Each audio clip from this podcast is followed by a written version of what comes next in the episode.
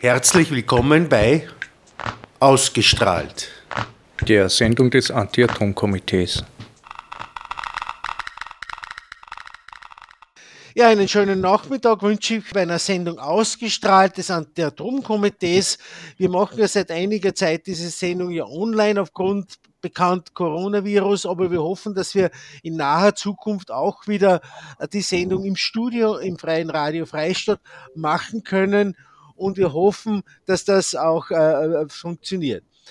Ganz besonders freut mich heute, dass wir eine, eigentlich ein Ur Urgestein ist vielleicht ein nicht passender Aus Ausdruck, aber doch eine, eine Initiatorin des österreichischen Atomwiderstandes äh, begrüßen darf. Ich freue mich sehr. Hildegard Breiner aus Bregenz in Vorarlberg ist uns zugeschaltet heute via äh, Internet. Danke, Hildegard, dass du dir Zeit genommen hast und uns durch diese Sendung heute begleitest. Ja, das mache ich natürlich gern und ich freue mich über diesen oberösterreichischen Anruf. Okay. Auch begrüßen darf ich meinen Nachfolger als Geschäftsführer des Anti-Atom-Komitees, in Josef Engelmann. Hallo Josef, Servus, dass du dabei bist. Hallo Manfred. Gut, wie der alte Lateiner sagt, gehen wir gleich einmal in medias res äh, es soll nicht eine, eine Frage- und Antwort-Geschichte werden heute, sondern wir versuchen einfach eine, eine lockere Diskussion zu führen mit einer der Protagonistinnen des Anti-Atom-Widerstandes in Österreich. Äh, Hildegard, erzähl uns, wer, wer ist denn die Breiner? Wer ist denn das eigentlich? Das waren ursprünglich die Breiners. Man die Breiners waren das, richtig? Also meinen Mann und mich. Und ich muss ja auch immer ehrlicherweise betonen, dass mein Mann derjenige war, der begonnen hat. Und ich war ursprünglich die brave Ehefrau, die halt mitgemacht hat. Okay. Ist aber nicht lang so geblieben, sondern also er hat mich genauso überzeugt wie andere auch und, und wir haben dann schnell an einem Strick gezogen und alles miteinander gemacht, solange er eben gelebt hat und ab dann bin ich dann eben allein in dieses, äh, in dieses, diesem Fahrwasser weitergeschwommen. Und durchaus erfolgreich, wie man ja weiß. Ja, teils ja. Gut. Ja, also. ich meine, das, das, ich glaube, dass das den Atomgegnern eigen, dass sie mit Enttäuschungen, mit Resignationen auf, ab und zu umgehen lernen müssen, weil nicht alles, was wir uns wünschen, auch tatsächlich durchgeht. Wie wahr, ja. ja. Und jemand, der dann verbittert würde oder nicht weitermachen will, der, der hat eigentlich von vornherein schon verloren. Für mich hat von immer schon dieses eine Wörtchen gegolten und das war immer trotzdem. Und das sage ich jetzt auch diesen jungen Leuten, mit denen ich so gern zusammenarbeite und die eigentlich schon am Verzweifeln sind, weil nichts weitergeht und sie meinen halt, wenn sie zwei Jahre lang demonstrieren und, und aufmerksam machen, dann müsste es doch mal endlich äh, soweit sein. Aber die Ausdauer ist halt etwas vom Allerwichtigsten für Widerstandsleute. Ja, ich sage das voll, ich, ich, ich, ich gebe dir da vollkommen recht. Also ich sage, es ist wie eine, eine Bergwanderung. Die meiste Zeit ist, ist anstrengend, es geht bergauf, es geht bergauf, ja. es geht bergauf und irgendwann kommt dann wieder mal eine Almhütte, da kann man sich etwas erholen und dann geht es möglicherweise wieder ein kleines Stück bergab und man kann sich äh, äh, äh, wieder darüber freuen, wenn man irgendetwas erreicht hat. Ja, also, aber man muss bereit sein zum Niederlagen halt wegstecken und einfach trotzdem weitermachen. Jetzt äh, konkret jetzt äh, äh auf die auf die äh, auf die Vorarlberger Anti-Atom-Bewegung bezogen. Ihr seid sehr eng verstrickt, eben auch mit dem Naturschutzbund in in Vorarlberg. Kannst du jetzt irgendwie sagen, wie viel wie viel sind wie viel sind da eigentlich noch dabei? Also wir haben in Oberösterreich, und das ist leider auch ein Problem, mit, mit, mit Nachwuchs geht es da euch ähnlich. Nicht nur ähnlich, das ist das Problem natürlich. Es ist aber auch so, dass in dem Moment, in dem irgendwo etwas passiert, ist zwar traurig, aber es ist halt so, in dem Moment äh, sind einfach die Leute wieder da. Richtig. Und bei uns ist es ja schon eine sehr, sehr lange Tradition, weil wir hatten, ich sage immer, die Initialzündung war 1964 und zwar dieses berühmt-berüchtigte Fußach. Ich weiß nicht, ob dir der Begriff etwas sagt. Ja. Dann, ja, das war damals, dass man ein Bodenseeschiff, ein neues Bodenseeschiff auf einen Wiener Politiker äh, benennen wollte. Und das war für die Vorarlberger dermaßen unmöglich, dass es zum ersten Mal nach Kriegsende wirklich dazu gekommen ist, dass man aufgestanden ist und mit Tomatenwerfen und allem, also mit, mit klassischem Widerstand. Aber man hat gemerkt, zum ersten Mal, wenn man sich wehrt, dann kann das auch etwas bewirken. Und es war damals so, dass der Verkehrsminister aufgrund des, ähm, des Anrufs des Sicherheitsdirektors, er könne nicht mehr für seine Sicherheit garantieren, über den See von Fußach nach Bregenz zurück ist und eilends mit dem Zug wieder zurück nach Wien. Und nach einem Jahr ungefähr hat man dieses Schiff dann auf Vorarlberg getauft. Okay. Wie, wie hat also jetzt mit, mit Erlaubnis von Wien. Und Na, das ja. hat so viel Auftrieb gegeben, dass dann zwei Jahre später, als in der Schweiz über der Grenze, also genau über der Rheingrenze drüben im Rheintal, hätte sollen dann zuerst eine Raffinerie und dann ein Atomkraftwerk gebaut werden. Und das war das Kernkraftwerk, das geplante in Rüti, ne? Habe ich nicht verstanden. In Rüti. Rüti, genau Rüti war das, ja, richtig.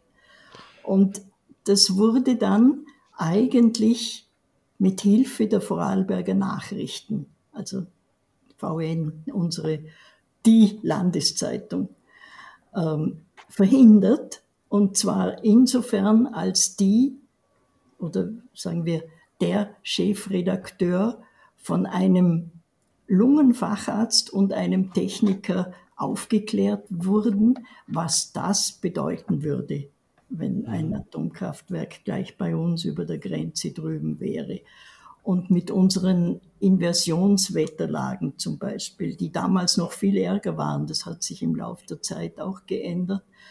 Aber damals wäre natürlich in dieser, mit, unter diesem Wolkenschirm herunten, wäre alles direkt heruntergedrückt worden, was, was an Output da hinausgekommen wäre. Und also jedenfalls hatten wir damals einen blendenden Juristen als Landeshauptmann und der hat auch noch dazu geholfen unter dieser Beeinflussung da und hat eine neutrale Studie nicht nur von den Betreibern gemacht, äh, verlangt und damit und und in dem damals wirklich der erste grenzüberschreitende Widerstand war.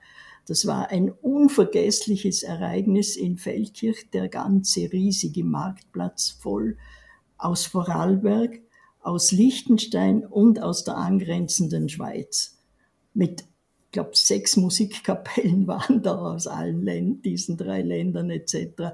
Also es war ein ungeheurer Aufbruch und wurde dann eben dieses Rüti verhindert.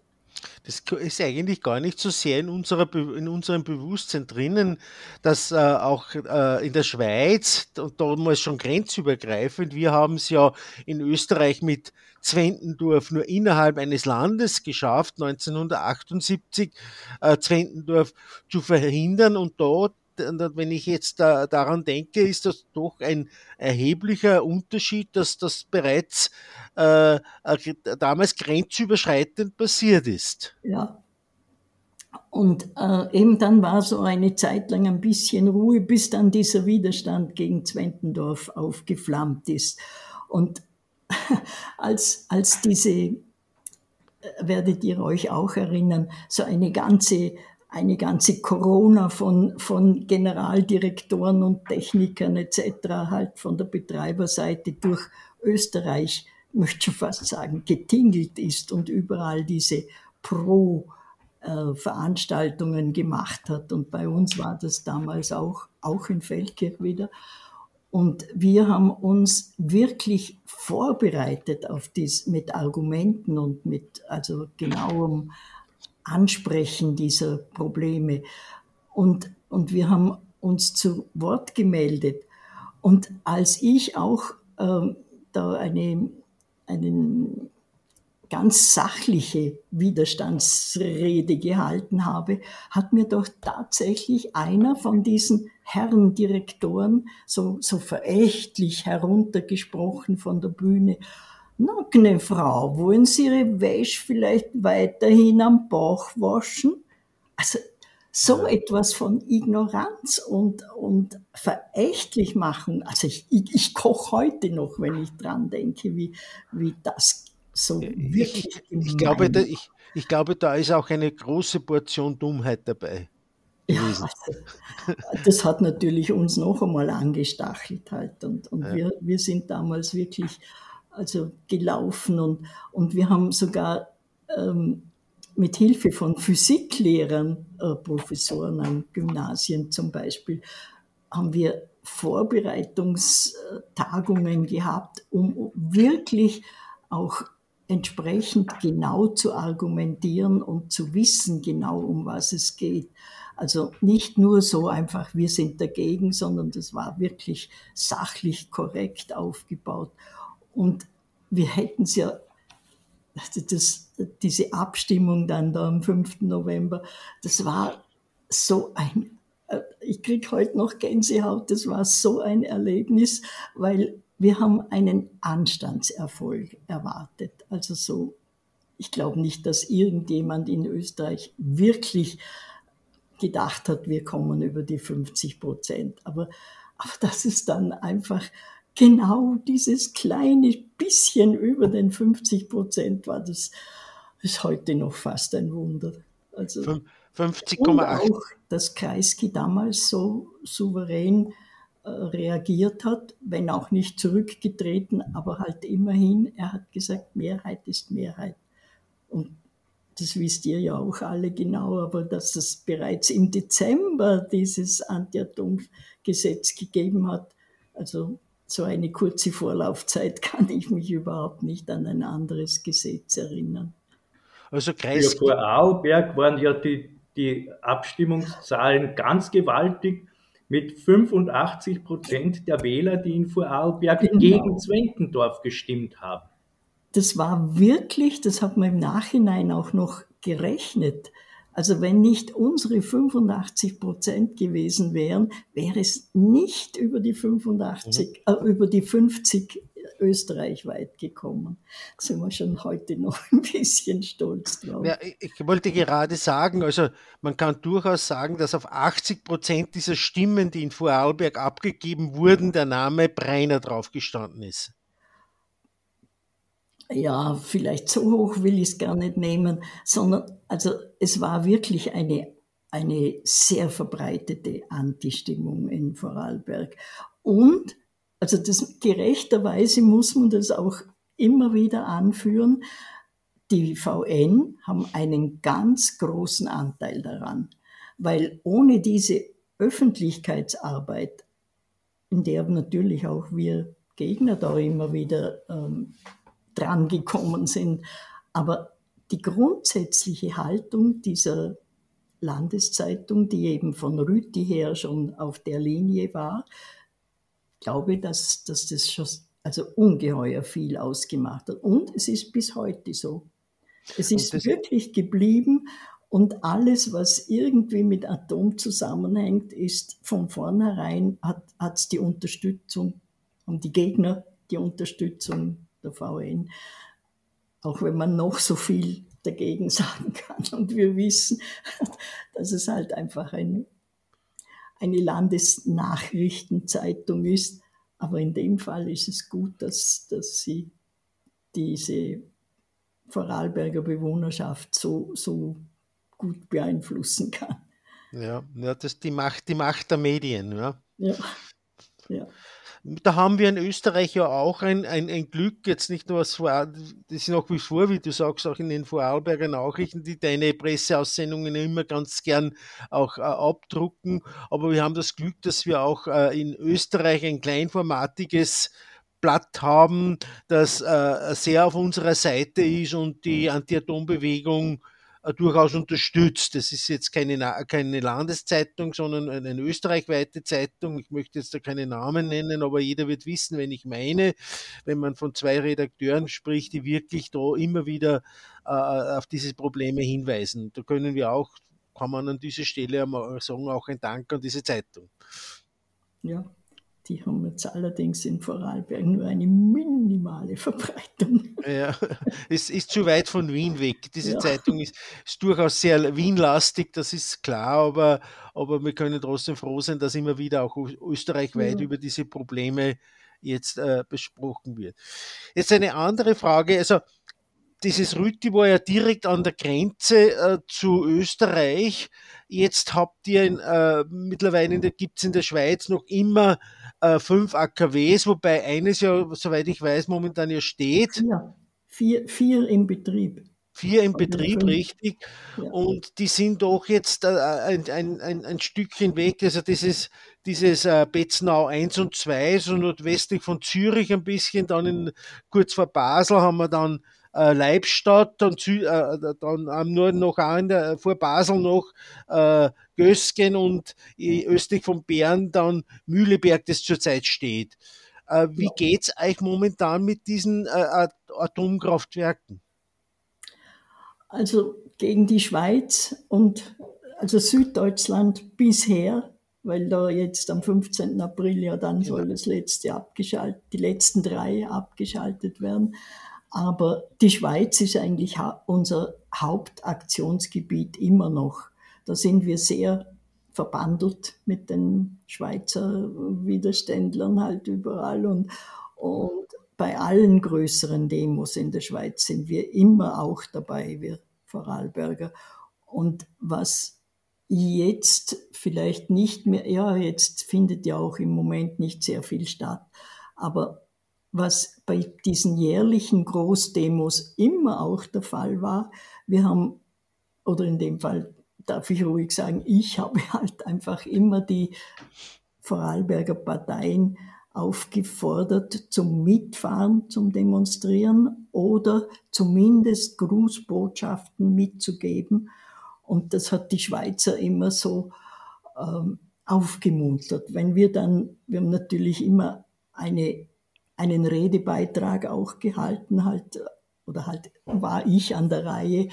Und wenn ich Ihnen dann auch von unserer Landespolitik da bereden, be, berichten konnte, dann war das für sie ungemein aufmunternd, weil sie gewusst haben, dass man, wir haben zwar keine, keine juristischen Möglichkeiten, aber diese Beeinflussung von über der Grenze und jetzt von der anderen Seite her zu wissen, dass hier so viel Unterstützung geschieht, das war für die halt einfach immer wieder ein, ein klein, eine große Freude, wenn wir da gekommen sind. Mhm. Und auch jetzt noch, also mit dem Endlager, dass da, wenn man, wenn man bedenkt, das war drei Kilometer vom Rheinfall entfernt geplant. Also dieser Opalinus-Ton ist ja, der der Grenze zu Deutschland entlang sich zieht, der ist ja nur auf einmal interessant und ideal geworden, nachdem in der Zentralschweiz die Bevölkerung dreimal abgelehnt hat, in drei Volksbefragungen. Und mit noch so viel Angeboten an Geld und äh, Zuwendungen und einmal sogar eine, einen Flug nach Finnland und weiß Gott was alles, was man ihnen geboten hat. Die Bevölkerung ist, ist einfach stur geblieben. Das, und zwar, warum es dann überhaupt noch zu diesem letzten Ab, zu dieser Absage gekommen ist, in diesem Granit, der in, in, in diesen drei Mittelkantonen in der Schweiz da eben vorhanden ist, der wirklich man möchte meinen, ideal ist, Aber plötzlich hat man irgendwo ein paar Grundwasser-Regentropfen gefunden in, diesem, äh, in dieser Tiefe, wo das Lager hätte sein sollen. Und das war natürlich dann so alarmierend, also das, das kann man natürlich nicht äh, riskieren. Und dann wurde an der Grenze das äh, Ideal auf einmal, obwohl man dort nur 600 Meter in die Tiefe geht, mit, mit der ganzen Mächtigkeit dieser Schicht. Mhm. Und die amerikanischen Richtlinien würden ja zumindest 1000 Meter Tiefe vorschreiben. Also gar nicht möglich. Es, es ist alles so eine verfahrene Situation. Und noch dazu, wenn man bedenkt, der Rheinfall ist nach der letzten Eiszeit gebildet worden. Also 12.000 Jahre ja, sowas. Also kann man nie sagen, dass es dort ruhig ist für die Lagerung. Es ist alles so, ja, hingebogen, halt, kann man höchstens sagen. Es ist auch noch nicht zu Ende. Es, ist, es sind jetzt drei Endstandorte, die ein bisschen mehr westwärts sind. Das Banken ist eigentlich jetzt zum Glück mal außer, außer der äh, Ansicht halt. Aber mit dem Endlager, da fällt mir aber auch noch ein, dass ich immer anerkannt habe, dass die Schweiz einmal gesetzlich äh, festgelegt hat, dass sie ihren eigenen Abfall im eigenen Land entsorgen wollen. Da kann man nur sagen, Hochachtung, also zumindest kein Export, wie es sonst halt überall geplant ist, dass man in weiß mhm. Gott was für äh, Länder exportieren wollte. Aber es ist ein, ein Riesenproblem, wo dieses Endlager sein soll dann einmal. Ja, das ist ja nicht die eigenen Folgen auch selbst zu tragen, ist ja eine ehrenwerte Idee der Schweizer. Allerdings werden werden die Schweizer die Folgen ja nicht persönlich selbst zu tragen haben, weil, äh, weil diese 500.000 bis eine Million Jahre äh, ist ja eine derartig unübersichtlich lange Zeit. Äh, in den letzten 500.000 Jahren haben in Europa drei Menschenarten gelebt. Also das, es, es geht um so unglaubliche Zahlen. Ja.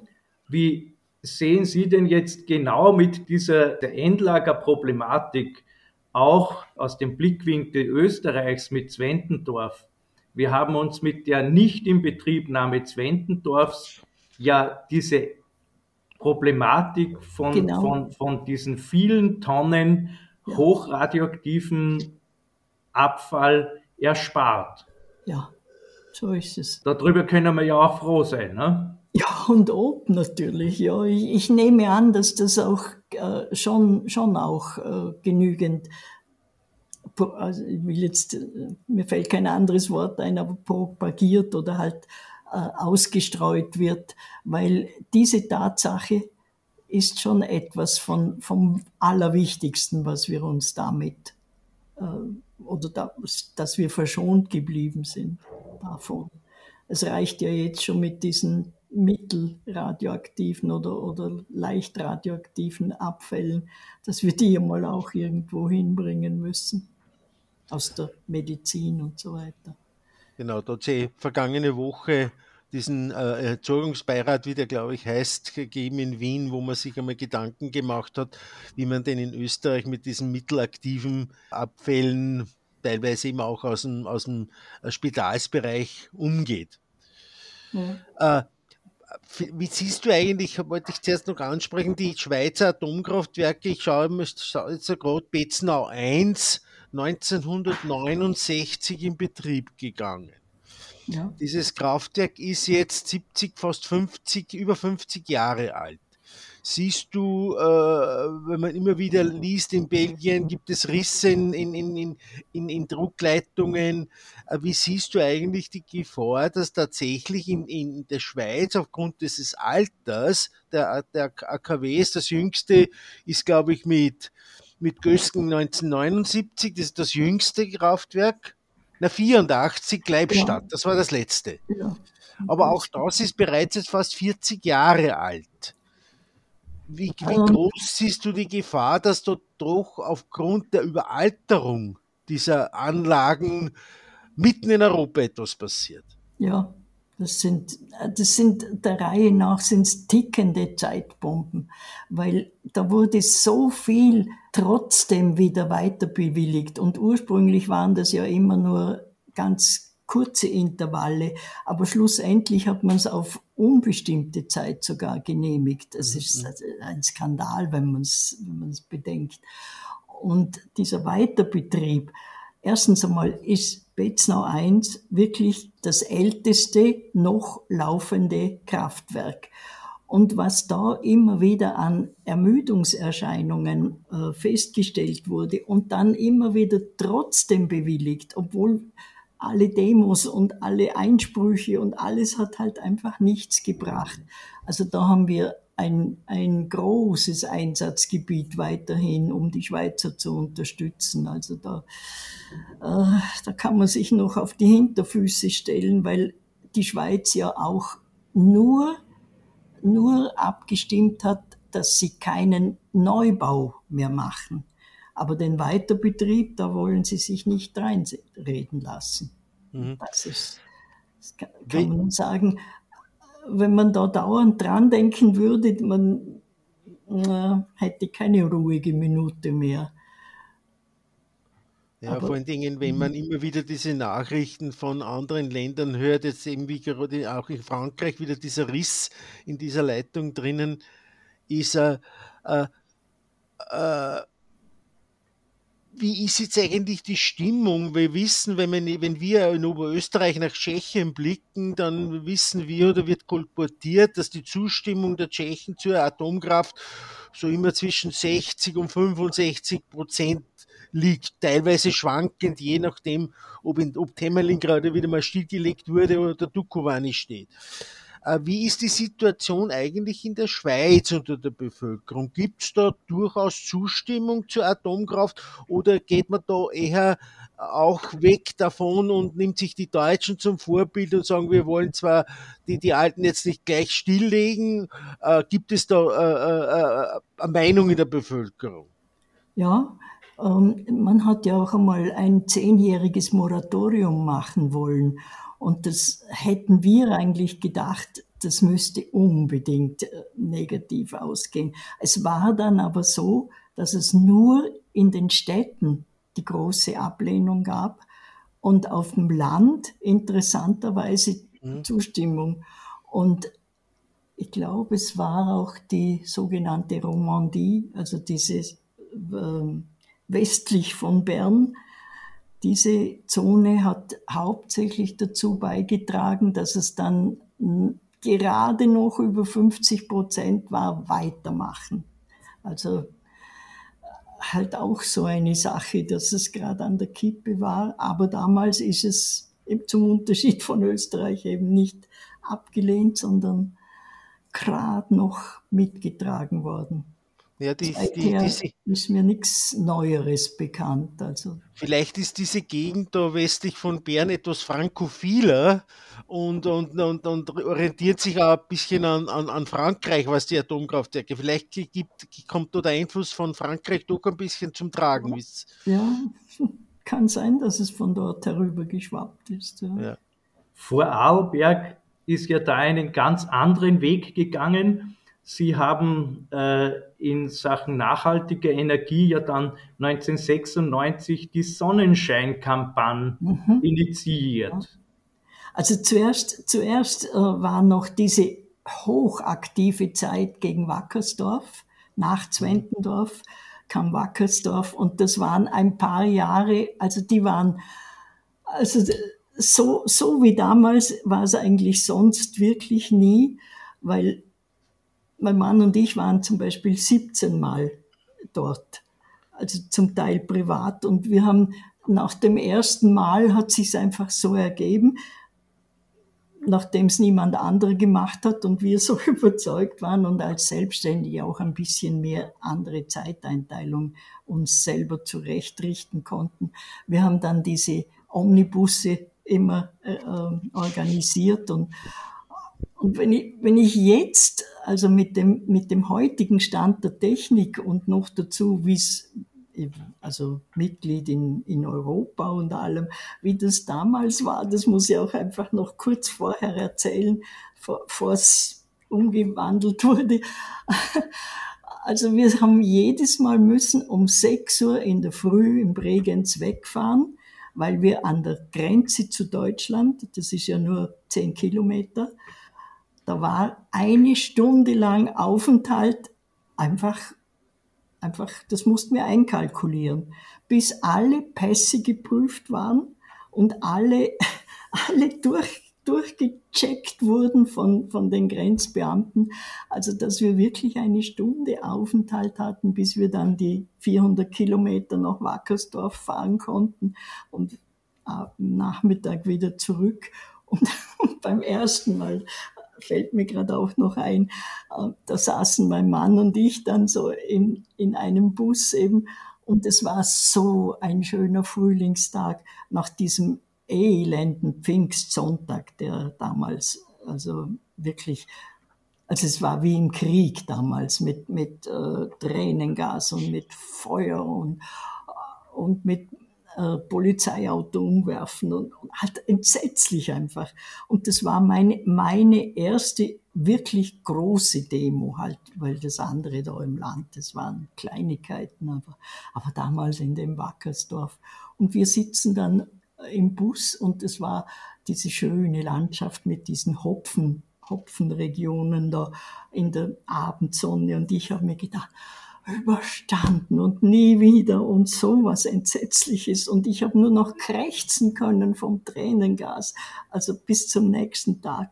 Und mein Mann hat auch hinausgeschaut und sagt, ja, da werden wir jetzt öfter fahren. Und das war natürlich dann auch so. Also da, da, da waren, waren, also die dieses Wackersdorf hat uns wirklich jahrelang beansprucht halt. Und, und ja, und dann haben wir uns aber wirklich auch gesagt, wir können nicht immer nur dagegen sein. Wir müssen Alternativen bieten können. Und das war mit diesen erneuerbaren Energien halt. Und das hat sich so, so äh, direkt organisch oder harmonisch weiterentwickelt. Und ich weiß noch gut, dass wir im Land, weil die Vorarlberger Bürgermeister haben beim Landen interveniert. Sie werden von den Bürgern so ähm, beeinflusst und gefragt dauernd halt, was, was macht man stattdessen und, und ihr müsst etwas tun und sie wissen nicht was und sie müssen sich auch koordinieren, dass nicht jeder auf irgendeiner anderen Schiene weiterfährt. Also gut hat man von 1996 bis 2001 diese erste fünfjährige Klimakampagne des Landes Vorarlberg. Ist damals schon gemacht worden. Und bei dieser ersten Vorbesprechung hat man dann gesagt, ja, ähm, da wollte man uns, uns Naturschutzorganisationen nur informieren. Und wir haben uns dann gewehrt und haben gesagt, wenn ihr von uns Unterstützung haben wollt, müsst ihr uns auch einbeziehen in diese Arbeitskreise. Und dann hat es geheißen, ja, wenn, dann, dann die Breiner. Und das wurde dann eben so gemacht. und ich habe mich statt in den Arbeitskreis Beschaffung, wie man halt die Frauen dann meistens so hinübergeschaufelt hat, der eben ja schon auch wichtig ist, aber nicht so wichtig. Ich habe gesagt, ich will zum Arbeitskreis Energie. Das ist das Wichtigste von allen. Ja, ja gut, dann, dann kommen Sie in den Arbeitskreis Energie und da war ich dann mit 15 Männern.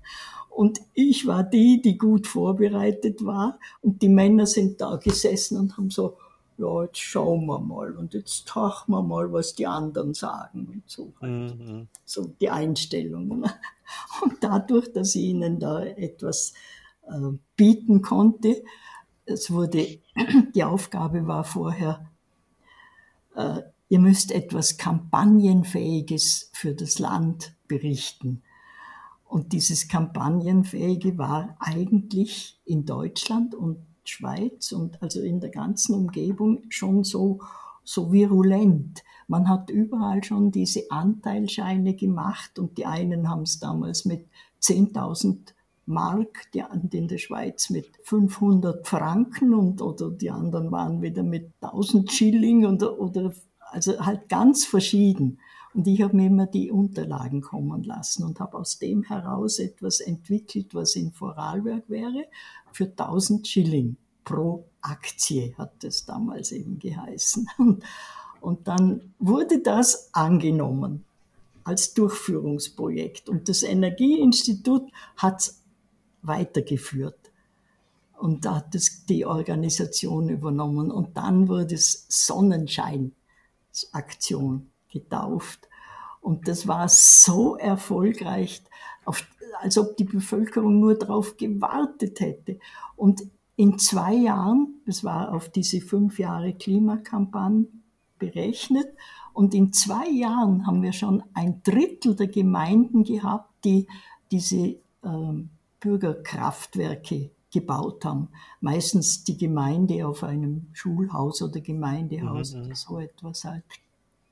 Und diese 1000 Schilling Sonnenscheine sind weggegangen wie die warmen Semmeln. Also es war ein, ein ganz toller Erfolg. Und, und muss es halt wirklich auch immer wieder betonen, mit Hilfe der VN. Weil sonst wäre es einfach nicht bekannt geworden. Wir haben da sehr viel Hilfe gehabt. Also bitte ja nicht falsch auffassen, also, aber ich muss das einfach gerechtigkeitshalber zugeben, dass das sehr wichtig war damals. Mhm. Und diese Sonnenscheine haben offenbar, wurden so beachtet, auch in, in angrenzenden Ländern und in Innerösterreich, dass es dass man dann bei mir angerufen hat, ob sie dürfen das nachahmen oder auch ähnlich machen. Ich habe immer gesagt, ja bitte, bitte, natürlich sowieso und das soll ja verbreitet werden. Also das war, das war einer der schönen Erfolge, an dem man sich heute noch freuen kann. Deine, deine Berichte, liebe Hilja, sind derartig interessant, dass ich fast vergessen habe, dass die Leute auch manchmal ein, ein, ein Stückchen Musik in unserer Sendung hören wollen. Äh, wir machen jetzt eine kurze Pause, wir hören etwas Musik und gehen dann äh, mit der Sendung weiter und werden gespannt auf deine weiteren Darstellungen und Erzählungen hoffen. So, wir sind bei ausgestrahlter Sendung des Anti-Atom-Komitees da im Freien Radio Freistadt und bei uns zu Gast, bei uns, das ist der Josef Engelmann, ist heute die Vorarlbergerin, eigentlich die Initiatorin oder Mitinitiatorin des äh, Vorarlberger Widerstandes gegen Atomenergie, die Hildegard Breiner. Danke nochmal, Hildegard, dass du dich bereit erklärt hast, dass du heute dabei bist. Und du, wir haben gerade über diese Sonnenscheine geredet und auch der Begriff der Sonnenscheine ist ja auch durchaus ein, ein zweideutiger Begriff, aus meiner Sicht genial, das so zu nennen.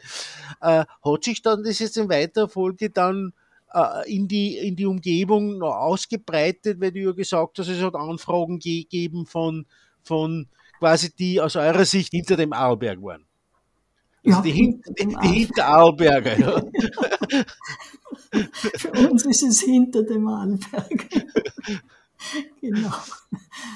Ja, also äh, das ist jetzt schon allgemein natürlich, äh, müssen wir auf, auf diesen zwei Schienen fahren, weil der, der Widerstand ist immer noch in gewisser Weise nötig und es kommen ja immer wieder diese neuen Bestrebungen und, und, und letzten Zuckungen der Atomindustrie, halt, die es nicht glauben will, dass es dass es halt einfach jetzt einmal Schluss werden muss.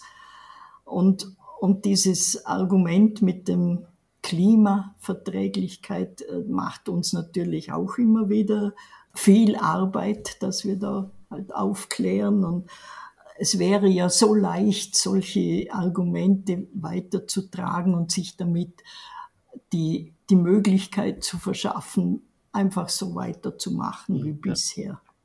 Dabei ist ja die Argumentation, Atomenergie nützt dem Klima nichts, eine relativ einfache.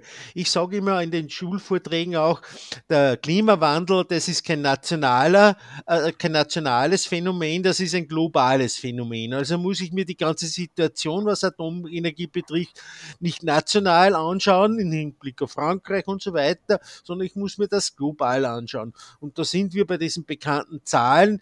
Der Anteil der Atomenergie am Gesamtweltenergieverbrauch liegt zurzeit bei etwa zwei Prozent. Ja. Más o menos. Also alleine dieses Argument, diese Zahlen sind eigentlich ein K.O.-Argument für die Atomindustrie und umso unverständlicher ist es eigentlich, dass Länder äh, wie im Tschech, gerade bei uns, wie es bei uns ist, die, die aus dem ehemaligen Ostblock äh, äh, äh auf diese Atomenergie äh, setzen mit dem Argument auch der, der Energieunabhängigkeit. Und jetzt ist gerade in dieser Krise, haben wir ja gesehen, dass diese Unabhängigkeit von von russischen Brennstäben ja eigentlich durch einen Neubau zu einem zu einer noch größeren Abhängigkeit führt. Wie siehst du eigentlich jetzt, wir sind eh schon ein bisschen bei dem Thema, dass diese Krise jetzt doch äh, zu einem äh, neuen, man spricht Renaissance der Atomenergie führen könnte, als Worst-Case-Szenario? Ja, also es ist natürlich traurig, dass es ausgerechnet diesen entsetzlichen Schub da gebraucht hat oder dieses, äh, dass ausgerechnet dieser Angriffskrieg jetzt dazu führen musste, dass einmal ein bisschen was weitergeht. Aber äh, in Österreich äh, immer noch nicht so, wie wir es uns halt wünschen würden und, und die Widerstände sind immer noch sehr groß. Aber für mich ist Deutschland da schon sehr viel weiter allein schon, dass ähm, etwas, was, was in den Anfängen der erneuerbaren Energien ja überhaupt nie für möglich gehalten worden wäre. Da hat man anfänglich von drei, vier Prozent halt gesprochen. Und jetzt ist es so weit, dass die, die Windenergie und, und Solarenergie im ersten, in den letzten zwei Halbjahren, wie es immer festgestellt mhm. wird, bereits über 50 Prozent in Deutschland war. Und das ist einfach enorm, was da möglich geworden ist. Und, und außerdem mit der Gaseinsparung in Deutschland, da hat wirklich die Bevölkerung mitgemacht, was in Österreich eigentlich noch gar nicht so weit ist. Also die haben, trotzdem man eigentlich noch einen Kompromiss gemacht hat mit, diesen, mit dieser äh, Weiterbetrieb der AKWs auf ein paar Monate, das war ein, ja, halt ein Entgegenkommen sozusagen. Gott sei Dank ist nichts passiert in der Zeit, aber es ist gleichzeitig dermaßen viel bei den Erneuerbaren auch weitergegangen. Mhm. Also da kann man nur sagen, bitte äh, endlich einmal auch in Österreich halt, wir haben einen Bundeskanzler, der jetzt wieder alle schwer enttäuscht hat und äh, also im Moment wissen wir einfach noch keinen Rat, was wir da wirklich tun können. Außer halt selber, jeder in seinem kleinen Umkreis. Ich meine, das ist ja ohnehin selbstverständlich für alle, die ein bisschen weiterdenken. Aber es würde halt schon beides gehören, die Rahmenbedingungen und der persönliche Einsatz. Ja, wir haben ja nicht nur in Oberösterreich, sondern das Problem existiert ja österreichweit, dass ja viel, dass teilweise ja ein Mangel herrscht an, an, an, an Nachschub an Photovoltaikmodulen, die begrenzend wirken oder limitierend wirken. Auf der anderen Seite hat man aber auch den Eindruck, dass seitens der, der Netzbetreiber oder seitens der großen Platzhirschen auf dem Energiemarkt äh, äh, da äh, durchaus noch immer mit, der, mit einer ha angezogenen Handbremse gefahren wird. Wie siehst du das? Ja, auch das ist so eine Sache mit diesen ähm, Netzbetreibern. Auf der einen Seite, es ist, es ist wie mit der Windkraft, auf der einen Seite äh, müssen wir einfach mit irgendetwas weitermachen und einverstanden sein und halt auch mal die Leute überzeugen, die aus lauter Landschaftsschutz und Vogelschutz und was weiß ich was allem halt ähm, ablehnen. wir, wir werden nicht drum herumkommen zum, zum auch äh, un, wie sagt man, nicht so, nicht so, so schöne oder so, wie nenne ja, ich das am besten? Ich, vielleicht kann ich dir. Vielleicht ein bisschen. Ich habe ich hab von, ich weiß jetzt nicht mehr, wer da gesa gesagt hat, aber äh, das trifft, geht in deine Richtung, dass derjenige gemeint hat, wir werden uns daran gewöhnen, dass wir Windräder als schön, als ästhetisch empfinden. Weil wir es müssen. Ja, es ist auch bei uns im Land so. Also ich weiß, vor zehn Jahren schon hat man Messungen gemacht und ich habe mich damals schon als Naturschutzbund Obfrau und als erneuerbaren Energieverfechterin. Du bist ja eigentlich in einem gewissen äh, einem Konfliktfeld ja, gewesen. Ja, nicht? das war also schwierig und meine Enttäuschung war aber bei meinen Naturschutzkolleginnen, weil das war wie eine Mauer gegen die ich gerannt bin. Also das war entsetzlich. Die wollten überhaupt nichts wissen davon. Und es ist dann auch ad acta gelegt worden. Jetzt, jetzt kommen wieder die ersten äh, Bestrebungen halt, dass man halt doch wird müssen irgendwo weitermachen. Ich hoffe wirklich sehr, dass, dass das einfach mal äh, durchdringt, dass wir nicht gegen die letzten ähm, oder bei der Wasserkraft auch noch das Letzte verbauen können. Und, und irgendwo müssen wir das einfach herbringen. Es, es wird sich nicht spielen, dass wir äh, so viel weniger Energie verbrauchen. Mhm. Das fürchte ich auch. Das ist ein Stichwort, das du mir gegeben hast. Es gibt diese, äh, äh diese Mission 2030, nach der Österreich bis 2030 nur mehr erneuerbaren Strom produziert.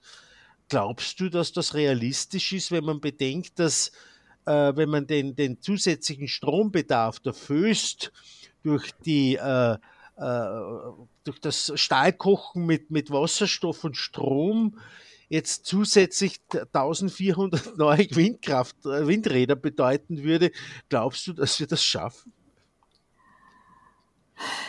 Das ist ein, ein furchtbar heikles Thema. ja. Weil auf der einen Seite, ja, als, als äh, die meisten Leute sind ja nicht so technisch versiert, dass sie unterscheiden können zwischen äh, machbaren Lösungen oder solchen, die einfach nur propagiert werden. Und andererseits ist es halt, wäre es auch so, dass man viel mehr auf die Einsparung äh, drücken müsste, auch offiziell natürlich, und das nicht nur als äh, Thema unter ferner liefen und so, ja, ja, so ein bisschen lassen wir das halt bei den Naiven liegen. Äh, das, da würde sicher mehr zu machen sein. Und auf der anderen Seite, äh, mit, allein mit, mit der Windkraft geht nicht. Allein mit der Photovoltaik geht nicht. Allein mit der Wasserkraft geht auch nicht alles. Es muss einfach eine Synergie sein und es wird, es wird halt aller Anstrengungen bedürfen. Und vor allen Dingen, ich staune selbst immer wieder über solche Berechnungen, wo wirklich ganz sachlich und, und äh, ohne jetzt irgendwelche Fantasiegebilde nachgewiesen wird, es würde gehen, wenn man sich wirklich danach richten würde und entsprechend Nachdruck setzen würde. Mhm. Ja. Die Dringlichkeit der Klimakrise kann nicht mehr geleugnet werden ist der Satz, mit dem ein Brief beginnt, den der Bregenzer Bürgermeister an Bundeskanzler Karl Nehammer adressiert hat. Da wird inzwischen mit Nachdruck gefordert, Klimaaktivisten tatsächlich in ihren Forderungen zu unterstützen. Also das, das tue ich offiziell und, und wo ich gehe und stehe und überall plädiere ich dafür, dass man sie wirklich unterstützt und nicht allein lässt. Ich bewundere die Professoren, die sich auch hinter diese jungen Leute gestellt haben. Und ich kenne auch ein paar ältere Leute, die jetzt gerade in Pension gegangen sind und effektiv mit ihnen mitmachen sogar. Das finde ich bewundernswert. Also da ich muss ein bisschen auf die Uhr schauen. Die Sendezeit ja. ist fast vorbei und es hat sich genau das herausgestellt, was ich dir auch im Vorfeld gesagt habe, dass ich keinen Bammel habe, dass uns die Zeit zu lange wird, wenn wir mit dir reden. Also es ist tatsächlich so, dass noch sehr viele Fragen offen sind, die ich äh, noch an dich hätte, aber wir müssen leider äh, Schluss machen mit für heute. Die Sendezeit ist vorbei.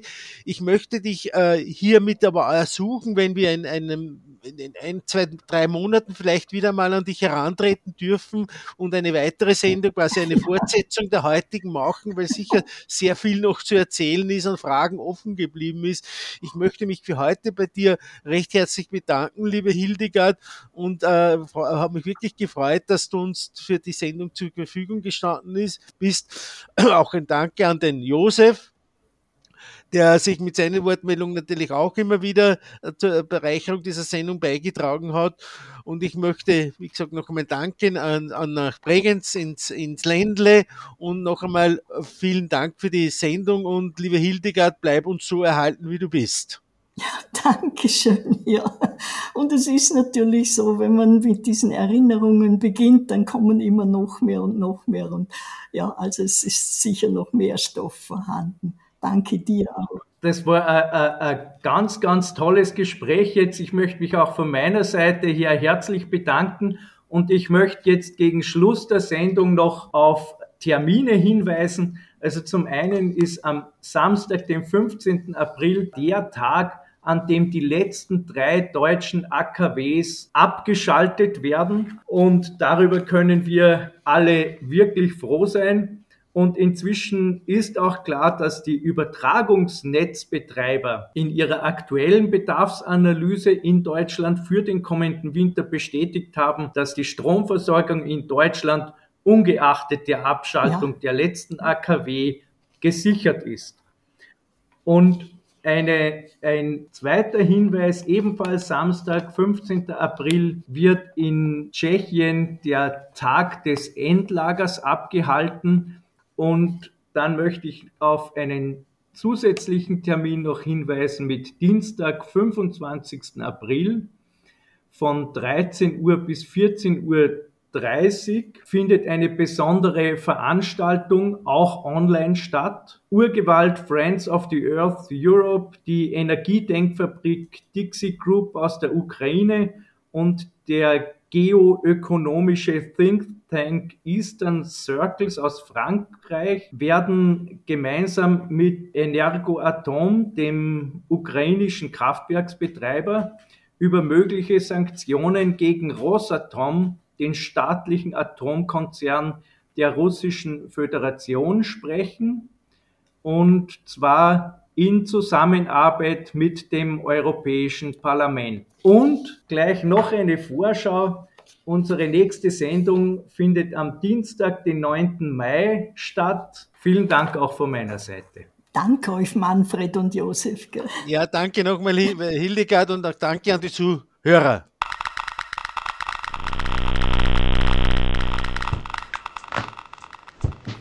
Das war ausgestrahlt. Die Sendung des Anti-Atom-Komitees.